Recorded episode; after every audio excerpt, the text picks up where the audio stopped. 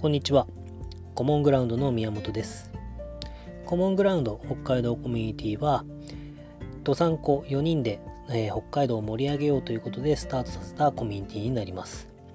現在はスポーツを中心にですね、えー、情報を発信しているんですけれども、えー、今後は、え段階を踏みながら、え北海道の、え季節ごとのイベントであったりとか、まあ、食の情報であったりとか、さまざまな情報をですね、発信していきたいなと思います。で、今日は、えー、スポーツの情報になるんですけれども、このポッドキャストの、えー、他にですね、まあ、YouTube もやっていまして、ね、この間、えー、宮崎哲郎くん、ドイツのルートビヒスブルクというクラブでアシスタントコーチを務めてる宮崎哲郎くんと、えー、ポッドキャストを配信して、その音声を、あ、ごめんなさい、YouTube を配信して、その音声をポッドキャストでも配信しました。で、それの名前とかは決まってるんですけど、ちょっとこの、えー、配信の名前を特に決めてないので、まあ、もしよかったら皆さんから、えー、ご提案いただければ、まあ、スポーツの情報をメインに、ね、発信していこうかなと思ってるんですけども、えー、何かいい名前とかがあれば、えー、コモングラウンドの方の DM をにいただけたりとか、えー、僕の個人の、ね、アカウントの DM でもよろしいですし、コモングラウンドの問い合わせのページでもよろしいので、ぜひ、えー、アイディアいただければと思います。ということで、えー、サクッと、えー、3つ、えー、ピックアップして、今日のスポーツ情報を拾っていきたいなと思います。で、まあ、3つとも今日はちょっとレバンガ北海道とですね、ドザンコバスケットボールの選手の、え情報を、え発信といいますか、拾っていきたいなと思うんですけども、冬なので、やっぱり、えっ、ー、と、エスポラーダとか、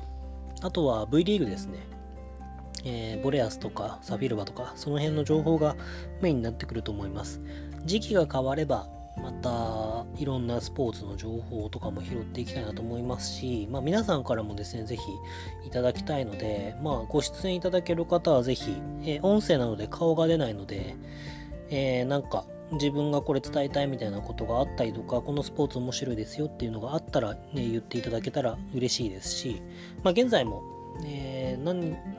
個かもうすでに、えー、企画として何人か、えー、お話をしているところがあります。まあ、ゆくゆくはですね、僕がちょっと個人的に興味があるので、まあ、例えば社会貢献事業とか、えー、環境問題とか、そういうところの部分とか、まあ、ビジネスとかもそうですし、まあ、その辺の、えまあ、文化人的なところとかもですね、お話を、えさせてもらえたら嬉しいなと思っているので、ぜひ、えいろんな情報あれば、えいただければと思います。ということで、今日はサクッと3つスポーツニュースを、えー、引っ張っていきたいと思います。まあ、記事にもさせていただいたんですけれども、えー、B リーグ、えー、B1 リーグの第19節ゲーム1が、えー、レバンガ北海道のホームが北海北エルで行われました。対戦相手は京都ハンナリーズ。です。えー、京都アンナリーズもですね、現在なかなか勝ち星に恵まれていなくて、西地区の、えー、この試合の前で西地区の8位だったんですけれども、えー、非常に素晴らしいバスケットボールを展開していました。で、現在のレバンガ北海道の状況としては、えー、ジョーダン・テイラー選手とニック・メイ選手のピックアンドロールっていうところが一つ鍵を握ってきて、まあ、ジョーダン・テイラー選手がペイントにアタックしていく、もしくはプルアップといってドリブルからスリーポイントを打っていくっていうのが一つと。で、そこからペイントにアタックした時はコーナーのポジションにパスをさばくことが多くて、葛原選手だったり中野選手、田島選手がスリーポイントショットを決めてくる。えー、で、ニック・メイ選手は、えー、ジョジャワット・ウィリアムス選手が、えー、怪我で3試合いなかったので、割と広いスペースを使ってですね、ハイポストあたり、ペイント、えー、からハイポストあたり、フリースローレンあたりですね、も、えー、使いながら外に開くっていうことも、えー、結構ありました。でそこからまあハンドオフといって手渡しでまたプレーが展開されるってこともあったんですけども京都がすごくそこをしっかりとスカウティングをしてきたなという印象がありまして、えーと、特に長吉選手がマッチアップをしていた時に、えー、いろんな方法の守り方を使ってニック・メイヨ選手を、えー、こううまく使わせないそこにボールを供給させないようなディフェンスをしていました。どちらかというと、えー、ペイントにこうジョーダン・テイラー選手を導いてって、えー、サイモン選手とかその辺がブロックハーパー選手とかがブロックショットに行けるような状況を作っていたのかなっていうふうに思います。まあ、なので非常に入りが難しい試合になってしまいまして、まあ、なんとか、えー、終了、第2クォーター終了間際の、えー、田島選手のショットで31対45でゲームをつないだっていう感じだったんですけれども、えー、と後半そこに北海道がアジャストできるようになってきて、えー、と前半はですね、えー、と北海道がピックアンドロールのディフェンスでクイックアンダーっていう守り方をしてるんですけども、えー、とそのクイックアンダーをっていうのはそのスクリーンの、ね、後ろを通って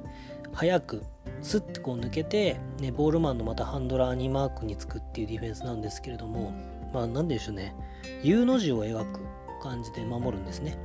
でその U の字を描くってことは僕よくあの指導する時とかにもその矢印っていうことを言うんですけれどもえっと、バスケットボールって競技特性的にディフェンスはゴールに背を向けていて、えー、ボールマンはゴールに前を正面を向けているっていう状態でプレーをします。まあ、なのでどう頑張っても後ろ向きに走る人の方が不利なんですけども、まあ、内線の利というのがあって内側に絶対にいることが多いので、えー、それによってディフェンスで予測も含めて守れるっていう風な、まあ、競技特性があります。ただ、えっ、と、それをより崩すときにクローズアウトシチュエーションっていうのがありまして、まあ、クイックアンダーをするとそのシチュエーションができてしまうんですね。要は前向きに走り出してるディフェンスと、えー、ゴール方向に、えー、走り出すディフェンスのエネルギー方向が逆を向いてしまうのでそれの差で一気に加速して抜かれてしまうっていうのがありまして田島選手や橋本選手がそれで結構寺島選手とかに、えー、抜かれてるシーンっていうのがありました。でそこでビッグマンが、え、ヘルプに来てくれればヘルプというかピックアンドロールのスクリーナーのディフェンスが低い位置にいたので、えーと、ボールマンの寺島選手に寄ってくるとサイモン選手がミドルで空いてしまって確率の高いショットを打たれてしまうと。で、まあ、ウィングの選手がヘルプに入ってくるとコーナーが空いてコーナーのスリーポイントを打たれてしまうと。でそこのどっちかをですね止めなくてはいけないっていう話をまあこの前の話のポッドキャストでしたんですけどもなかなかそれが定まらないで多分おそらく僕は2ポイントは OK で3ポイントは絶対やられないっていう守り方をしたかったんだと思うんですけれどもちょっとやっぱりのあのマキセン選手がポイントかなっていう話をこれの前にしたんですけれどもえーと、その理由がですね中野選手、葛原選手はやっぱりまだディフェンスで貢献しきれてないっていうところが結構ありまして、えー、些細なルールを結構普通に間違うっていうのがおそらくあるなと感じています。まあ、それは彼らがいい悪いっていうよりもどちらかというと、まあ、その経験値の部分のところがあるので難しいところなんですけれども、えー、それで、まあ、8番目、9番目、10番目ぐらいに出てくるマキセン選手、おそらく5分から10分、えー、コートに立つっていう役割を担っています。じゃあその彼がどんな役割を担っているのかっていうと、まあ、若い選手は経験値を積ませたいっていうところも多分ヘッドコーチの意向とか GM の意向とかであると思うんですけれどもその時にやっぱりダメな時にベテランの、まあ、中堅の選手として牧選手は一定以上のパフォーマンスを出してくれることによってゲームの流れのよどみとか、えー、展開をですね、えー、レバンがペースにしていくでよどみをなくしていくっていう役割を彼が担っていると思います。ただちょっと今回その期待を僕もしていたんですけれどもなかなかその期待通りの結果にはならなかったのかなっていうふうに思いますし、えー、とディフェンスでしっかり松井選手とかをシャットアウトしてかつ例えばスリーポイントを1本でも決めてくれば2クォーターの中盤ぐらいからちょっと流れは変わったのかなっていうふうに思うような試合でした。で、なかなか厳しいんですけれども、牧全選手はどちらかというとその時間で結果を残さなくてはいけない役割にいると思うので、えー、なかなかその2度目のチャンスっていうのは回ってこないっていうのがまあリアルなところかなっていうふうに思います。まうん、ただそのそれによって多分3クォーターの時に後半に入るハーフタイムの時に多分中野選手とかがすごくアジャストしなさいって話を多分チームであったと思うんですけれども、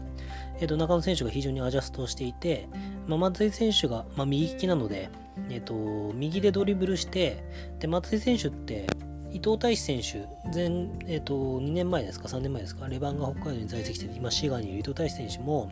すごくこう、右側の方に軸を作ってシュートを打つ選手なんですけども、松井選手もそうですね。で、そこで、要は、左ドリブルをさせるように、えー、ディフェンスをつくことによって、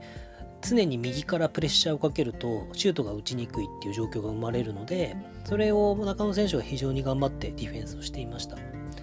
だそういうちょっとアジャストの部分でも中野選手がちょっと奮起をしたことは3クォーターから流れを作れたっていうところは非常に大きかったのかなっていうふうに思いますしでもピックアンドローの守り方もこれ話すとちょっと長くなってしまうんであれなんですけどもちょっと変えたのかなっていうふうに思っていて非常に京都の、えー、展開をですね重くするのに役役立ったといいますかいろんなところが噛み合った要はアジャストの力っていうのを、えー、作り出せたっていうのはレバンガコによって一つ大きな成果だったのかなっていうふうに思います、まあ、残念ながら試合は負けてしまいましたけれどもそういういろんな、えー、素晴らしい要素がたくさんあってですね、まあ、あともう一個言うと前半はそのジャワット・ウィリアムスと、えー、ニック・メイヨであったりとか、え、っていうところのスペーシングがちょっと良くなくてこのスペーシングって非常に大事で、まあ、中野選手とか葛原選手もそうなんですけれども、えっ、と、ダンカースポットっていうところをちょっとうまく使い始めてきた、後半から。で、ダンカースポットっていうのは、エンドラインと、えー、フリースローラインが交わるところあたりなんですけども、バスケットボールって面白くて、えー、1メートル弱ぐらいですか。1メートルぐらいですね。えっ、と、ボードがエンドラインから内側に入ってるんですね。なので、えーと、シュートが絶対に打てないエリア、ボードの真裏っていうのが存在します。で、まあ、外国籍選手になってくると、そこから手伸ばしすって決めてくるんですけども、身長も高いし、身体能力も高いし、手も長いので。でも日本人だとなかなかできないのであれなんですけども、そのダンカースポット、デッドエリアですね、四角になるエリアが、えー、必ずあって、そこにいることによってうまく、えー、ビジョン、ディフェンスのビジョンから消えて、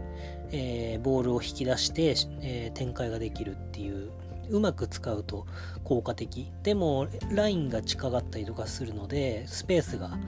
ー、て言うんですかねディフェンスがうまく対応されてしまうと、えー、ターンオーバーになりやすいとかっていうところです。でそれはコーナーも一緒で、えー、なんですけどもあのー、そこをうまく使えるようになってきたのが後半ニック・メアシがダンクしたシーンなんかまさになんですけれどもだそこを僕は個人的には深さっていうよく話をで使っています、えー、コートに深さをもたらせるかっていうのはそのダンカースポットとコーナーをうまく使えるかっていうところで、まあ、ちょっと中野選手の話も触れますけどもコーナーからですね中野選手がちょっと1メートルぐらいコーナーよりもエンドラインよりも手前ぐらいにいたりとかするんですけども、まあ、パスを引き出すためにはそこにいた方が楽なんですけどもそれがちょっとずつ本当に一歩二歩また内側に入ってきてしまう。ミドルライン、センターコートですか、センターライン側に来てしまったりとかっていうのがよくあって、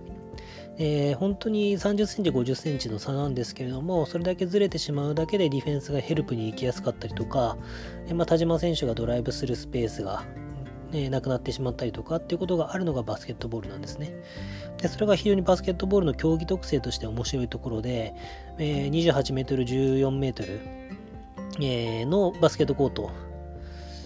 に、えーと、10人が、えー、ボール1つ使ってバスケットボールして、特に、えーと、バックコードバイオレーションというのもあるので、ハーフコートに入るとよりスペースが少なくなるっていう競技ですので、そこが、まあ、面白さでもあり、難しさでもあるのかなっていうふうに思います。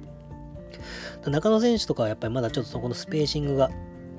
うまくできてないところがあるので、個人的に伸ばしていかなきゃいけないところは多々あるのかなとは思いますけれども、まあ、今日の最後にシュート打ったのもそうですけれども、えー、そういうシーンが、ね、自分で最後に試合を決めるかどうかっていうシーンが出てきたっていうのは彼にとっても非常にプラスになると思いますし、今後そういうシーンでぜひ決めてもらえるような選手になってほしいなっていうふうに思います。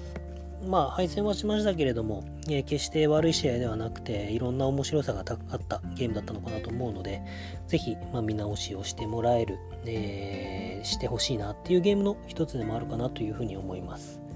ま明日も試合があるので、まあ、ぜひね、その辺の反省生かして、次は勝利していただきたいなっていうふうに、いただきたいなっていうのもおかしいですね。してもらいたいなっていうふうに思います。じゃ次ですね、B2 リーグでドサンコ対決が行われました。まあ、B2 リーグ第19節、ザガバルーナーズ対、えー、愛媛オレンジバイキングスの試合でドサンコ対決がありまして、えっ、ー、と、佐賀にですね、えー、あやめの中学校から、えー、宮永ヘッドコーチレバンガのの後輩ですね、あやめの中学校から東海大4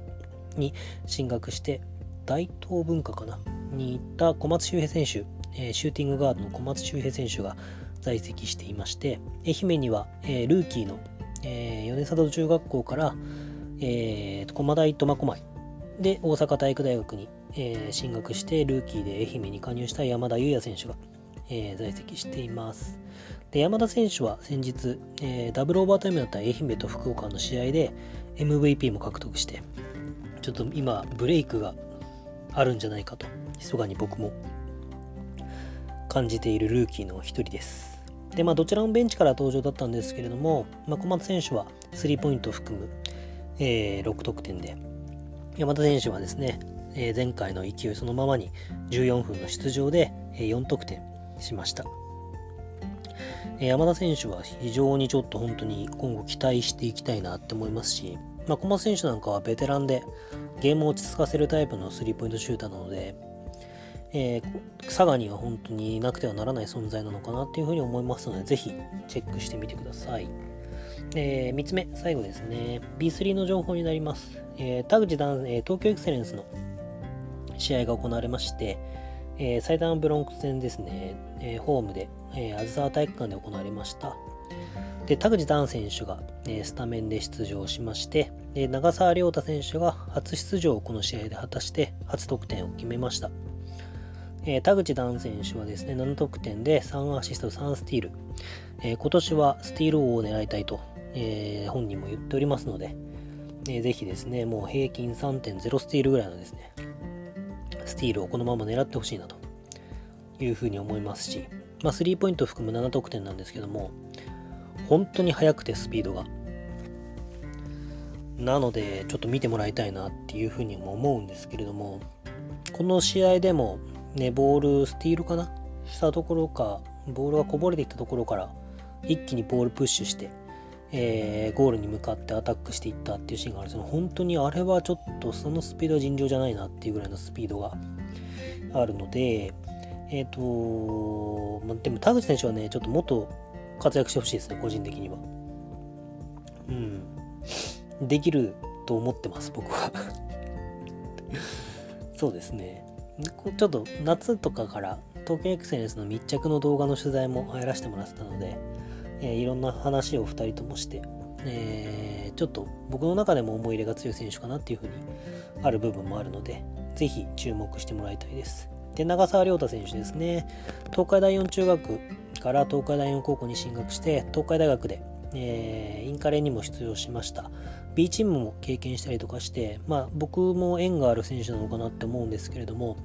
最後専修大学と戦って負けてしまったんですけども、インカレですね。その試合僕も現地で見てて、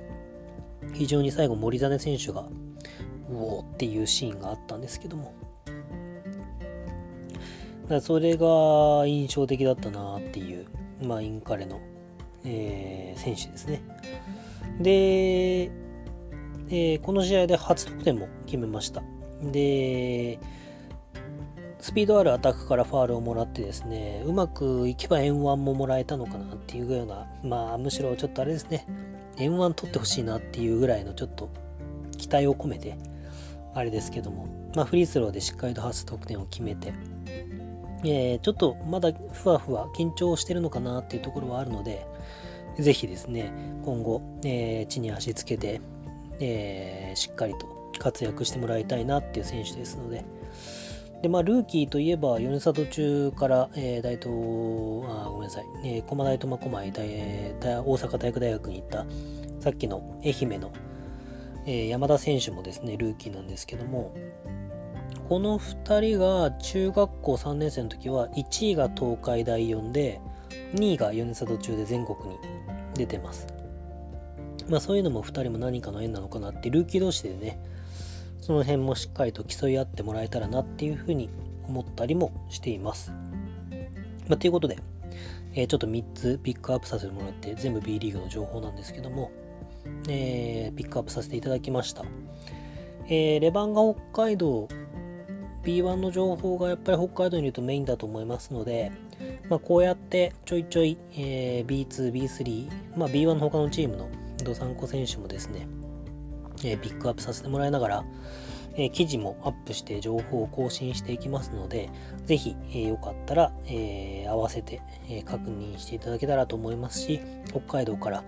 えもしくは全国から、えドサンコプレイヤーに、え応援を送っていただければ嬉しいなと思います。えということで、今日は、えこれぐらいにさせていただきたいなと思いますけれども、えっ、と、さっきも言いましたけど、名前を決めてないので、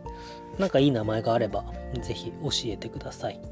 あと、ピックアップしてほしい選手であったりとか、まあ、何かこういうものピックアップしてほしいっていうのがあれば、合わせて DM であったりとか、えー、お問い合わせのページからいただければと思いますので、ぜひお気軽にご連絡ください。えー、本当に、えー、お便りみたいなものでも大丈夫です。では、えー、皆さんもですね、寒い日が続いてますし、まあ、大雪が降ったりとかもしてますので、ぜひ体調管理にはお気をつけください。それではまた次の配信でお会いしましょう。ありがとうございました。